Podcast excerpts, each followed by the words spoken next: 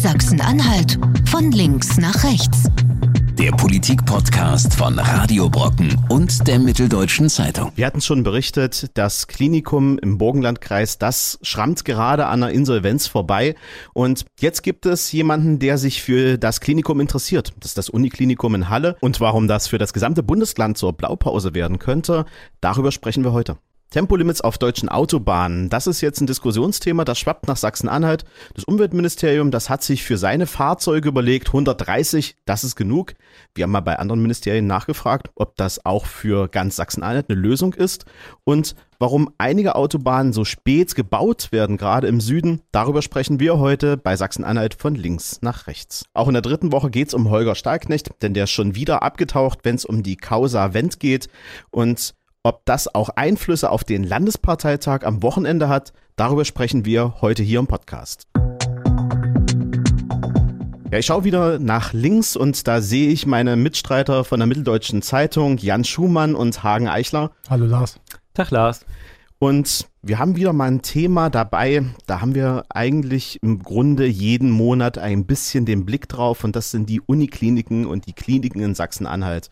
Denn um die ist es nicht sehr gut gestellt und im Burgenlandkreis sieht es ganz besonders schlimm aus. Da gibt es ein Klinikum, das schrammt gerade so an der Insolvenz vorbei und jetzt gibt es eine Lösung, aber ob die so richtig glücklich ist, da hege ich so ein bisschen meine Zweifel. Ähm, das ist das Klinikum Burgenlandkreis, ähm, ein äh, bislang vom Landkreis betriebenes Unternehmen, was im Insolvenzverfahren steckt. Das heißt, äh, in Zahlungsschwierigkeiten, die so groß waren, dass es äh, aus eigener Kraft nicht rauskommen konnte. Und der Insolvenzverwalter hat jetzt ähm, da das Zepter übernommen. Das Klinikum Burgenlandkreis hat zwei äh, Standorte, einmal in Naumburg und einmal in Zeitz. Und ähm, äh, zurzeit wird eben ein Investor gesucht. Es gibt mehrere Angebote von ähm, Unternehmen, die da einsteigen würden. Aber jetzt kam ein Angebot, was einfach ungewöhnlich und anders ist. Darüber wollen wir heute reden. Das ist das Angebot, ähm, das gemeinsame Angebot vom Landkreis, Burgenlandkreis und von der Uniklinik Halle. Denn die Uniklinik, die hat äh, Interesse daran, dieses äh, bisherige Kreiskrankenhaus zu übernehmen. Sowas hat es bisher noch nicht gegeben. Bislang hat, äh, gibt es zwei Unikliniken in Sachsen-Anhalt, aber die sind eben einmal in Magdeburg, einmal in Halle. Und äh, dass jetzt quasi ein Uniklinikum noch so aufs äh, Land ausgreift, das ist äh, eine neue Entwicklung. Da klingen bei mir so ein bisschen die Alarmglocken, weil die Unikliniken, die sind ja nun finanziell eher schlecht ausgestattet. Wir haben hier schon öfter darüber berichtet. Es gibt einen Finanzierungsstau von ungefähr 800 Millionen Euro am Klinikum Halle. Da sind die Krankenschwestern und Pflegekräfte regelmäßig auf der Straße, weil der Tariflohn nicht gezahlt wird. Und gucken wir nach Magdeburg, da sind die roten Zahlen ganz weit oben. Also die beiden Häuser, die stehen nicht richtig gut da. Und jetzt will Halle, was nun, hm, naja, momentan noch in den schwarzen Zahlen steht, noch zusätzlich den Burgenlandkreis äh, kaufen oder mit übernehmen. Und du fragst dich, mit welchem Geld, ne? Genau, wo das, das kommt das Geld her, ja? Das ist die äh, große Frage. Tatsächlich hat die Uniklinik in Halle kein Geld äh, auf der hohen Kante, also die könnten das jetzt äh, gar nicht kaufen ähm, sondern sie bräuchten tatsächlich irgendwie Geld aus der Landeskasse. Und ob sie das bekommen, das ist eben ziemlich äh, fraglich.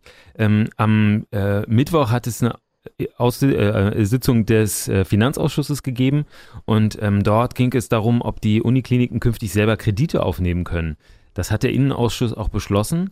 Ähm, und zwar 50 Millionen Euro wurden als Liquiditätskredit äh, für Halle bewilligt und 90 Millionen Euro für das Uniklinikum Magdeburg. Aber es gab nochmal explizit die Aussage dazu, das darf nicht verwendet werden, um irgendwelche Beteiligungen zu kaufen. Also über einen Kredit ist diese äh, Übernahme äh, schon mal gar nicht möglich. Ist die äh, Geldfrage sozusagen noch offen? Die Frage ist ja auch, äh, mit welcher Motivation will die Uniklinik Halle da überhaupt äh, in den Burgenlandkreis mit rein? Also das Argument, was der ähm, äh, Chef der medizinischen Fakultät mir gegenüber genannt hat, ist, sie fühlen sich als öffentlich-rechtliche Institution irgendwie verpflichtet, solidarisch zu sein. Also öffentlich-rechtlich hilft öffentlich-rechtlich. Also es geht ja um öffentliche Einrichtungen. Uniklinikum gehört dem Land. Ähm, das Krankenhaus im Burgenlandkreis gehörte bislang dem Landkreis. Und äh, die will man jetzt sozusagen nicht äh, irgendeinem privaten Klinikkonzern ähm, vor, äh, zum Fraß vorwerfen, sondern man, man will das irgendwie so in der öffentlichen Hand behalten. Ähm, es geht aber, glaube ich, vor allem darum, künftig mehr Patienten von dort zu bekommen. Also es geht da tatsächlich um handfeste Interessen für das Uniklinikum in Halle. Die bekommen aus der Region Burgenlandkreis offenbar sehr wenig Patienten nur überwiesen. Also das Krankenhaus, die Krankenhäuser da in Naumburg und Zeitz, die können so einfache ähm, Geschichten machen und wenn es komplizierter wird, überweisen die natürlich an so einen sogenannten Maximalversorger. Das ist die Uniklinik und äh, die übernehmen dann den Rest.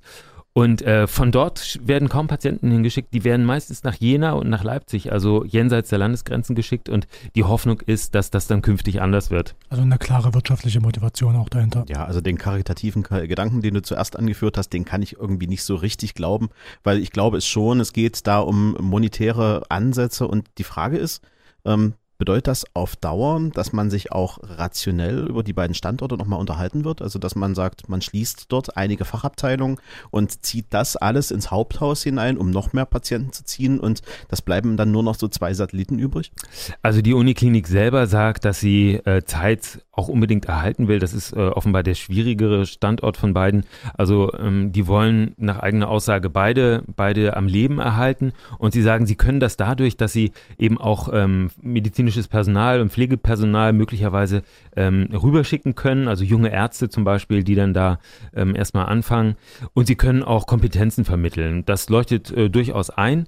Ähm, aber wie es langfristig dann aussieht, man weiß es nicht. Ich finde interessant, wenn es, wenn es so offensichtlich darum geht, ähm, Patienten äh, sich zu verschaffen, dann ist das natürlich ein Argument, was für das andere Klinikum genauso gilt dann wird natürlich der naheliegende Gedanke in Magdeburg sein, welches Kreiskrankenhaus können wir uns denn jetzt noch zulegen? Und ähm, sowas hat es in anderen Bundesländern gegeben. Ähm, äh, da hat zum Beispiel in Süddeutschland hat eine Uniklinik in Heidelberg, die haben ähm, ein Krankenhaus übernommen und daraufhin hat dann eben gleich das Uniklinikum in Mannheim ebenfalls mal zugeschlagen und drei Krankenhäuser übernommen. Also es geht um, um Einfluss und um, äh, und um Geld. Bei der Frage Krankenhausschließungen geht es ja auch um die große Frage, wie viele Krankenhäuser braucht so ein Bundesland wie Sachsen-Anhalt überhaupt? Äh, Sachsen-Anhalt hat jetzt ungefähr 40 oder etwas mehr als 40. 47 ist jetzt der aktuelle Stand, ja. Und das ähm, zuständige Ministerium sagt ja immer, das soll auch so bleiben. Also da sollen keine geschlossen werden. Aber es gibt ja von Experten durchaus auch die Überlegung, hat es Sinn, möglicherweise runterzufahren? Das hätte vielleicht äh, den Charme, dass man eher spezialisierte Standorte hat. Äh, also wenn ich zum Beispiel Hautprobleme habe, weiß ich, wo ich hin muss. Es muss nicht jeder alles machen. Das ist immer der, ähm, das Schlagwort darunter. Ähm, und in diese große Debatte fällt das im Grunde jetzt auch rein, ja. Also sind diese beiden Häuser da noch nötig im Burgenlandkreis. Aber ist das auch nicht ein Gedankengang, der vielleicht aufgeht, dass man sich erstmal die Filetstücke raussucht, dass diese großen Häuser jetzt anfangen und sich in den äh, einzelnen Landkreisen umsehen und dort gut laufende Kliniken einverleiben und dann ähm, bleiben die, die sowieso nicht gut laufen, auf der Strecke? Ja, gut laufend ist ja schon äh, das Klinikum Burgenlandkreis auch nicht. Die sind ja nicht von äh, umsonst im Insolvenzverfahren zurzeit. Die konnten einfach Rechnungen nicht mehr bezahlen, ja. Das ist da irgendwie etwas ist da schiefgelaufen, was, das ist, glaube ich, bis heute noch nicht so richtig aufgearbeitet und wer dafür die politische Verantwortung trägt. Aber ähm, die, die stecken in wirtschaftlichen Schwierigkeiten, brauchen irgendwie ein neues Konzept, das ist schon mal klar. Aber natürlich, die Schwächsten ähm, werden dann möglicherweise auch äh, gar keinen mehr finden, der äh, das übernehmen möchte. Das könnte durchaus sein. Interessant ist, dass, Jan hat das gerade gesagt, dass die Ministerin Petra Grimbenne, die Sozialministerin, ja wirklich noch vor kurzem gesagt hat, wir haben jetzt 47 Standorte und die wollen wir auch behalten. Jetzt ist äh, die Frage völlig neu aufgeworfen und ähm, jetzt äh, weiß man gar nicht, in welche Richtung das geht. Also wir gucken nochmal zusammen auf Magdeburg, denn die kriegen ja jetzt auch einen großen Kredit. Ähm, wenn ich überlege, da sind jetzt 90 Millionen im Rennen, was ähm, das Klinikum über eine längere Zeit abzahlen muss. Wenn ich das mit anderen großen Krediten, die jetzt gerade auch im Rennen sind, so NordLB und Co., ähm, wo wir uns sehr schwer tun, 200 Millionen, was ja die doppelte Summe ungefähr ist, irgendwie aufzutreiben und in den Haushalt einzustellen. Und jetzt soll so ein so ein Klinikum wie Magdeburg, was in den roten Zahlen steht, dann über Jahre hinweg ähm, so einen äh, Kredit von knapp 90, 90 Millionen Euro überhaupt abzahlen? Geht das überhaupt? Ne, das ist ein bisschen anders. Es geht um einen Liquiditätskredit, also es geht darum, äh, kurzfristige Engpässe an, an, äh, an Bargeld sozusagen zu überbrücken. Die ähm, Krankenhäuser werden ja von den, im Wesentlichen von den Krankenkassen finanziert. Die zahlen zu so Stichtagen, müssen aber trotzdem regelmäßig eben alle Rechnungen zahlen. Alle Lieferanten, das Personal und ähm, manchmal passt das nicht zusammen und dann ist halt eine Lücke in der Kasse und dafür brauchen sie ähm, irgendwie Liquidität. Muss es ja trotzdem. Äh, das muss ich natürlich über lange Zeit muss ich das ausgleichen. Bislang ist es so, dass sie sich aus dem ähm, aus der Kasse sozusagen des Landes bedienen, mhm. äh, also am Montag was abheben und am Freitag, wenn sie dann das nächste Geld bekommen, zahlen sie es wieder zurück. Dafür ist das gedacht. Und künftig sollen eben diese Unikliniken das eigene Recht bekommen, solche Kredite selbst aufzunehmen. Aber das äh, ändert nichts an der ähm, grundlegenden Schieflage, die du angesprochen hast. Also das Uniklinikum in Magdeburg soll nach den neuesten Zahlen 33 Millionen Euro Defizit in diesem Jahr einfahren. Das ist das strukturelle Defizit. Das ist das wirklich ähm, beängstigende. Und da sieht man diese Ungleichgewichtung. In äh, Halle sieht es deutlich besser aus. Ähm, plus minus null ist erwartet. Zahlen dort. aber keinen Tarif. Ja, und äh, das ist ein ganz wichtiger Punkt. In, in Magdeburg ähm, sind sie offenbar gezwungen, besser zu zahlen, weil das Haus offenbar ansonsten kein Personal mehr bekommt. Die müssen jetzt einfach mehr bieten, weil ihnen die Leute weglaufen. Und natürlich mit jeder Schlagzeile, die lautet 33 Millionen Defizit, wird die Lage schwieriger. Tempolimit auf deutschen Autobahnen. Das ist immer wieder ein heiß diskutiertes Thema, auch für mich als Autofahrer, der doch gerne von A nach B sehr schnell unterwegs ist, ähm, ist das ein Thema, was mich jeden Tag begleitet. Und ich denke mir, naja, wenn ich jetzt eingeschränkt bin und meine Termine nicht mehr schnell wahrnehmen kann, sondern einfach auch ein bisschen die Geschwindigkeit runterdrosseln muss auf 130, dann könnte ich auch nicht mehr so schnell an jedem Ort in Sachsen-Anhalt sein. Und das ist ja eine Überlegung, die auch für Ministerien gilt. Aber ein Ministerium in Sachsen-Anhalt hat sich jetzt gesagt, Moment, wir machen einen klaren Schnitt, wir wollen Vorreiter sein, 130 für alle Dienstwagen. Wen überrascht, das Umweltministerium der Grünen, die wollen das jetzt angehen und naja, ich weiß, ihr seid jetzt nicht die großen Autofahrer, für euch Na, ist es doch, vielleicht... ich bin heute auch mit dem Auto. Ja, du ja. bist auch mit dem Auto da und ist das für dich ein Thema, 130 auf Autobahn oder sagst du dir, naja, ich fahre eh nur mit meinem Cinquecento ähm, 110, da reicht das? Äh, also ich finde das gar nicht so dumm, darüber nachzudenken. Also ist ja, ist ja bekannt, äh, dass Deutschland, glaube ich, europaweit das einzige Land ist, mhm. so weltweit sogar, in dem es keine, keine Geschwindigkeitsbegrenzung gibt. Ich finde, das ist, sollte man mal drüber nachdenken. Das hat ja nicht nur was mit den Preisen zu tun, die ich jetzt selber bezahle als Autofahrer, hat auch ein bisschen was mit Umwelt zu tun. Also von daher sollte man schon drüber reden. Das generelle Tempolimit äh, ist ein, ein unglaublich umstrittenes Thema. Und ähm, solange die äh, Unionsparteien in Berlin regieren, ist äh, daran nicht zu rütteln. Das haben wir zuletzt gemerkt, als es äh, den Vorstoß aus der evangelischen Kirche gab, ähm, mit über eine Petition das Tempolimit auf 130 abzusenken. Ähm, aus dem Bundestag ist nichts zu erwarten und deswegen hat jetzt äh, die Umweltministerin Claudia Dalbert entschieden, also zumindest für die eigenen Fahrzeuge, es sind genau neun, ähm, gilt 130. Das wird nicht abgeriegelt elektronisch, sondern das ist äh, quasi ein eingebautes ähm, äh, Verkehrszeichen, auf dem drauf steht 130 und schneller darf eben auch Ihr Dienstwagenfahrer jetzt nicht mehr fahren. Äh, ich habe gefragt, äh, wie sie jetzt eigentlich zu Terminen kommt, weil du jetzt gerade so skeptisch warst, ob man das schaffen kann. Sie sagt, Ihr Fahrer plant einfach ausreichend Zeit ein. Vielleicht wäre das auch für dich eine, eine Lösung. Ja, aber in der Hektik und in der, der ähm, einfach in der Hektik des Tages, ich glaube, das ist gar nicht so einfach zu lösen, weil ich meine, so ein Minister hat ja dann doch mal einen dringenden Termin, wo er hin muss und da muss es vielleicht auch mal etwas schneller gehen, kennen wir ja alle, dass wir fünf Minuten vor knapp vielleicht doch nochmal los müssen und dann ähm, ist es halt gut, wenn man doch ein bisschen Puffer in der Geschwindigkeit hat.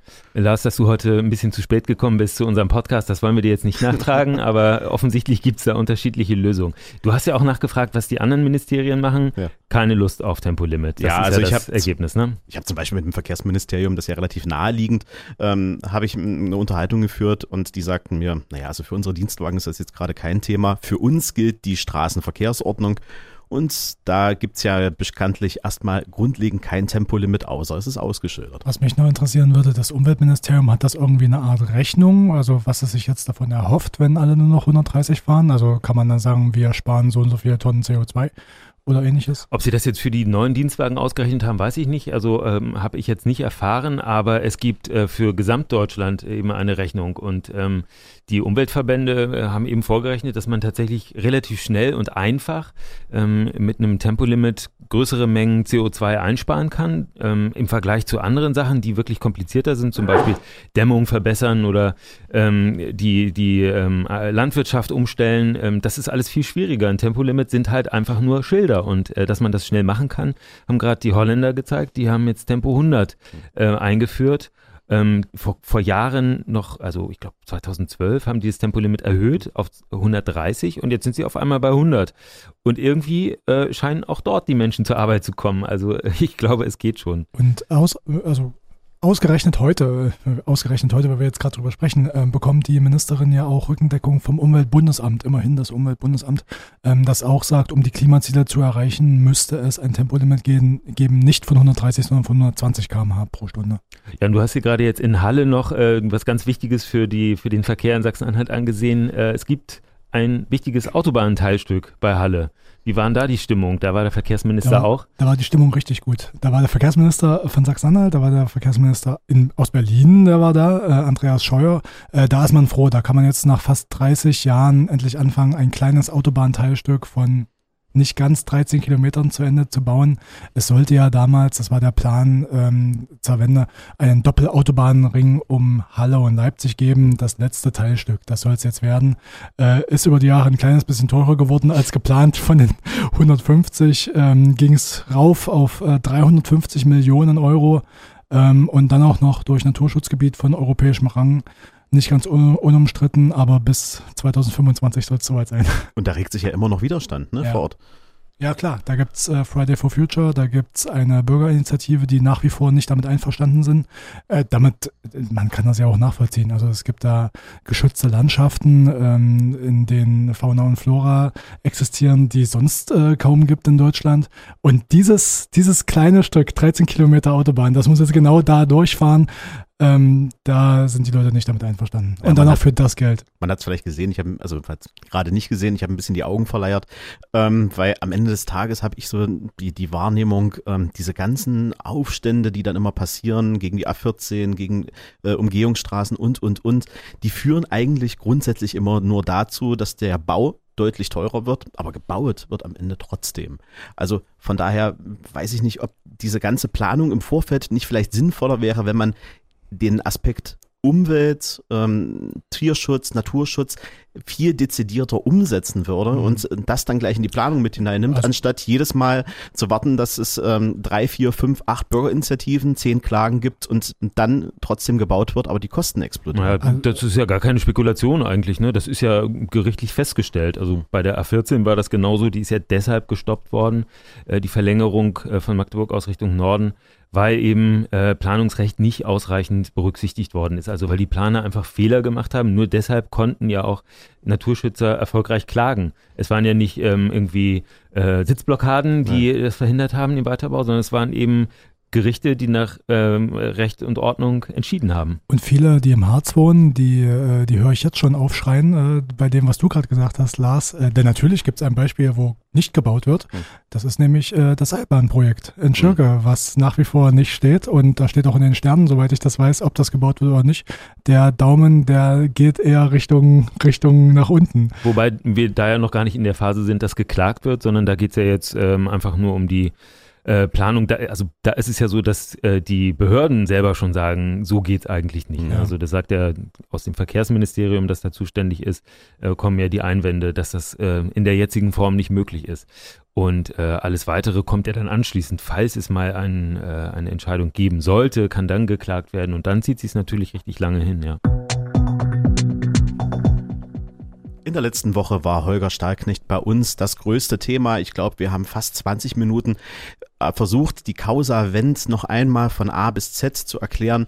Und auch in dieser Woche da kommt keine Ruhe in das Thema, denn Holger Stahlknecht, der duckt sich schon wieder ab. Es gibt verschiedene Veranstaltungen der CDU, wo er Rede und Antwort stehen muss. Und am Wochenende gibt es einen kleinen Parteitag der CDU und da ist davon auszugehen, dass das Thema Rainer Wendt auch dort wieder Thema wird. Hang, warum kriegt denn Stahlknecht in diese Causa keine Ruhe rein? Na, zum einen ist die Personalie nach wie vor ungeklärt. Am Dienstag in dieser Woche hat die Bundesregierung entschieden, dass die bisherige Innenstaatssekretärin Tamara Zieschang nach Berlin kommt. Am Montag hat sie ihren ersten Arbeitstag im Verkehrsministerium von Andreas Scheuer, den wir gerade in äh, Halle erlebt haben. Und äh, damit muss ein Nachfolger gefunden werden. Vor allem aber tut sich äh, Stahlknecht nach wie vor sehr schwer, äh, öffentlich zu erklären, was da eigentlich genau schiefgegangen ist. Er versucht eigentlich eine Erklärung zu vermeiden. Das äh, haben wir jetzt an diesem Donnerstag gesehen. Im Landtag war ähm, der Innenausschuss und die Linke hat beantragt, dass ähm, Stahlknecht dort erklärt, was jetzt genau passiert ist, äh, warum, warum es Wendt sein sollte, warum es dann nicht mehr sein sollte. Und äh, da hat der Innenminister ähm, dann einfach die Aussage verweigert. Er hat gesagt, das ist ähm, eine parteipolitische Entscheidung Und ähm, das gehört zu, außerdem so zum, zum Kernbereich der Exekutive, also der Regierung. Das ist geschützt. Da darf kein Parlament nachfragen. Und da gab es aber eine Veranstaltung am Montag in Ebendorf, da hat er genau andersrum argumentiert, oder? Ja, er hat äh, zuletzt, es war jetzt der Fre Freitag, äh, ebenfalls in Ebendorf, ähm, da war es so, äh, da gab es eine Parteiveranstaltung und ähm, da hat er dann anschließend gesagt, ähm, dass er sich zur Causa Wendt nicht äußern will, sondern da wollte, sollte es jetzt nur um die, um die Diskussion innerhalb der CDU gehen. Also er sucht sich so die Argumentation ähm, zurecht und versucht jetzt irgendwie rauszukommen, um möglichst natürlich jetzt nicht noch weitere ähm, Widersprüche zu erzeugen. Das ist ja die große Gefahr. Mit jedem Satz, den Starknecht jetzt sagt, warum Wendt kommen sollte, warum er jetzt nicht mehr kommen sollte, mit jedem Satz droht die Gefahr, dass irgendjemand mal was anderes gesagt hat und äh, auch natürlich die Gefahr, dass äh, Rainer Wendt ihm widerspricht, dass der nochmal ähm, einen großen Auftritt hat. Wirkt das jetzt eher souverän? Von Starknecht oder wirkt das jetzt eher unsicher? Das wirkt unsicher. Also da, da müssen wir, glaube ich, gerade nicht, nicht lange drauf rumdenken. Ähm, das ist ja auch das, was wir in den letzten Tagen immer wieder erleben. Also wir erleben keinen Holger Stahlknecht, der souverän aus einer Sitzung herauskommt. Also wir haben das ja gesehen zu der Wahlveranstaltung, ähm, wo er kurz bevor die Wahl innerhalb der Fraktion passierte, ob das Vertrauen ihm noch geschenkt wird oder nicht, ähm, wo er wortlos an den Journalisten vorbeigeht, ähm, wo er sonst immer noch mal ein offenes Wort für die Kollegen hat. Ähm, da wollte er nicht sprechen. Ja, ein Statement hat er abgegeben nach aber der es gab keine Möglichkeit, keine Möglichkeit zu fragen. Das genau. Richtig, ja. Das sind ähm, so Dinge, wo man eigentlich einen Stahlknecht erlebt, der souverän auf Gegen- auf Rückfragen reagiert, der offen ähm, mit Themen umgeht und das macht er momentan absolut nicht. Naja, und das sieht man ja auch an Parteiveranstaltungen, die jetzt in den letzten Tagen gelaufen sind, am Wochenende. Da gab es die Junge Union und äh, ihre Landeskonferenz. Am äh, Montag, da gab es den CDU Zukunftskonvent 2030, wo Zukunftskonzepte wie zum Beispiel ein Weltraumflughafen für Kochstedt diskutiert werden. Naja, ähm, warum auch nicht? Flugtaxis sollen es ja auch jetzt mittlerweile geben. Und da merkte man auch, das eigentliche Thema, was für den Abend angesetzt ist, ähm, das rückt so ein bisschen in den Hintergrund und die Causa Wendt, Stahlknecht, Besetzung Innenministerium, die ist auch da wieder im Fokus gewesen, ne? Das ist so gewesen, ja. Am Montagabend in Ebendorf sind sehr viele Leute gekommen, möglicherweise auch äh, deshalb, weil eben äh, jetzt gerade die Diskussion innerhalb der CDU natürlich richtig hochkocht. Ähm, Stahlknecht konnte eben nicht einsteigen mit äh, Themen für Sachsen-Anhalt 2030, sondern musste erst einmal natürlich was zu seiner aktuellen Lage erklären. Stahlknecht hat dann gesagt, dass er weiterhin Minister sein will, dass er weiterhin Parteivorsitzender sein will, dass er sich auf diese beiden Ämter konzentriert und da jetzt irgendwie durchkommen will. Er hat dann auch einen ganz ordentlichen Beifall von der Basis bekommen. Ähm, das wird ihm sicher gut getan haben und äh, wahrscheinlich sehr wichtig, wahrscheinlich noch wichtiger als die Veranstaltung selbst wird sicherlich ähm, das anschließende Beisammensein gewesen sein, ähm, weil er da einfach nochmal mit CDU-Funktionären aus dem ganzen oder auch Mitgliedern einfach der Basis aus dem gesamten Nordteil von Sachsen-Anhalt reden konnte und ihnen erklären konnte, wie es jetzt ist und wo er auch um Vertrauen werben konnte. Und die nächste Veranstaltung ist dann jetzt an diesem Sonnabend. Kleiner Parteitag in Magdeburg, ähm, kommt als Gastredner Friedrich Merz und äh, natürlich wird das die äh, Delegierten da auch sehr beschäftigen wieder. Was ist zu erwarten? Gibt es schon so Themen, die am Samstag auf jeden Fall auf der Tagesordnung stehen, wo man ähm, vielleicht grundlegende Entscheidungen der CDU erwarten kann? Ja, ich denke mal, es wird um die große Koalition in Berlin gehen. Da gibt es ja ein paar Bewegungen. Da wird Friedrich Merz sicherlich ein paar Worte dazu verlieren, könnte ich mir vorstellen. Ähm, das das eine und das andere ist dann eben die Lage der CDU in Sachsen-Anhalt. Wir erinnern uns, es gab ja dieses äh, Papier aus dem Kreisverband Harz, in dem es um ähm, die Suche nach neuen bürgerlichen, wie auch immer, Mehrheiten gehen sollte. Also was so als Versuch gedeutet wurde, anschlussfähig an die AfD zu werden. Und ähm, als Reaktion darauf hat die CDU ja so einen Selbstvergewisserungsprozess äh, begonnen, wo. Das ist so ein Papier, das André Schröder macht. Ne? Genau, André mhm. Schröder, ähm, der frühere Finanzminister und jetzige und nach wie vor auch äh, Vizevorsitzender der CDU, der hat ein Papier ausgearbeitet zusammen mit anderen. Und äh, das soll dort beschlossen werden. Da geht es um die Frage, wo wollen wir hin, wer sind wir, wie verstehen wir uns selber. Ähm, aber ähm, ja, da kann natürlich auch jederzeit, äh, können alle möglichen Wortbeiträge kommen, das wird spannend. Und ich persönlich finde spannend, wie äh, Friedrich Merz dann auftreten wird, wenn er da jetzt mal gesetzt den Fall, er stellt sich da hin und sagt so, und in, in Berlin, jetzt sollten wir einfach mal eine Minderheitsregierung ausprobieren. Das hat er vor kurzem äh, Kollegen erzählt in einem langen Interview. Ja, wenn dann der sagen wir mal, gesetzt den Fall, dann steht der gesamte Saal auf und applaudiert, dann wäre das natürlich auch ein, ein deutliches Signal, dass man auch in Sachsen-Anhalt ja. äh, diese Regierung so nicht mehr haben will. Müssen wir mal gucken. Was nicht ganz ausgeschlossen ist, dass der ganze Saal applaudiert bei Friedrich Merz, denn Friedrich Merz ist ja sehr gut ähm, angesehen bei der CDU. Ja, wir erinnern uns noch an die ähm, Urabstimmung, an die, an die äh, Befragung der CDU-Mitglieder. Ähm, bundesweit lag ja Friedrich Merz nicht vorn, bei weitem nicht vorn, aber in Sachsen-Anhalt hatte er eben die Mehrheit der Mitglieder hinter sich und äh, das wird eine Art Heimspiel für ihn hier. Ist damit zu rechnen, dass nach der Veranstaltung wieder am Montag oder am Dienstag ein neues Sprengstoffpaket ähm, von der Werteunion kommt? Denn das ist ja so bis jetzt ein bisschen der Klassiker gewesen. Die CDU stellt ein Papier vor, die CDU stellt Inhalte vor, ähm, die eine Abgrenzung zur AfD sehr deutlich machen. Und ähm, schwupps, zwei Tage später gibt es dann plötzlich eine Denkschrift, gibt es dann plötzlich ein Positionspapier?